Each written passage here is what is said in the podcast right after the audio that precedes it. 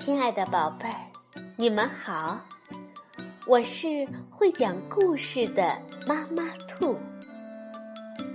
故事是可以玩的，欢迎宝贝儿们到小粽子和妈妈兔一起边看边听，玩故事。宝贝儿，晚上好，欢迎收听。妈妈兔的花样故事。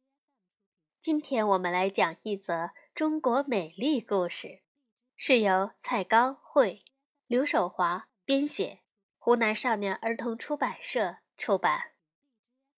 中国美丽故事之枣核。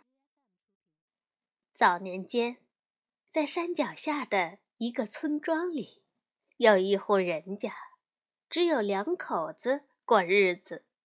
成天盼着能有个孩子，两口子都说：“老天爷呀，我们很想有个孩子，哪怕有枣核那么大个孩子也好啊。”后来，他们果真生了个枣核大小的孩子，夫妇俩很高兴，给孩子取名枣核。一年又一年过去了。枣核却还是和出生的时候一样大，一点儿都不长，这可把夫妇俩急坏了。爹说：“枣核呀，你这是怎么回事啊？老是不长个儿，这样我们以后可怎么指望你呀？”娘说：“枣核呀，你一点儿也不见长。”我真为你愁得慌。小枣核说：“爹娘，别担心，别看我人小，一样能做事情，你们就放心好了。”枣核果真没让爹娘失望，天天干活，非常勤快。不但身体练得结实，还学会了很多本领。他能扶犁，也能赶驴，打柴比别人都打得多。别人上不去的地方，他也能上去，一蹦就能跳房子那么高。街坊邻居都夸枣核能干，有的埋怨自己的孩子说：“人家枣核那么点儿也能做活，你不会做活还不休。”枣核的爹娘也高兴了起来。枣核不仅勤快，人也很聪明。有一年大旱，河水断流，放眼望去，整个村子满目枯黄，干裂的土地上，庄稼颗粒无收。官府却丝毫不体恤老百姓的疾苦，照常逼着要交税。大伙儿根本没法交得出。更可气的是，官差们不顾大家的苦苦哀求，命人把牛、马、驴都给牵走了。没有粮食，牲口也没了，这可怎么办呢？大伙儿聚在一起商量怎么把牲口要回来。正在这时，枣核蹦到大伙儿中间说。别担心，我有办法把大伙儿的牲口拉回来。枣核，别说大话，大伙儿正犯愁呢。你那么小，能行吗？大伙儿都用怀疑的目光看着他，然后摇了摇头。枣核拍拍小胸脯说：“相信我。”你们就在这里安心的等我的好消息吧。当天夜里，枣核来到了县衙外，一蹦就蹦进去了。他找到了关着牲口的院子，躲在一头驴的耳朵里面。等到半夜，看守的衙役睡着了，枣核就在驴耳朵里大声的叫起来。哟呵，哟呵！牛、马、驴受到惊吓，大叫起来，乱作一团。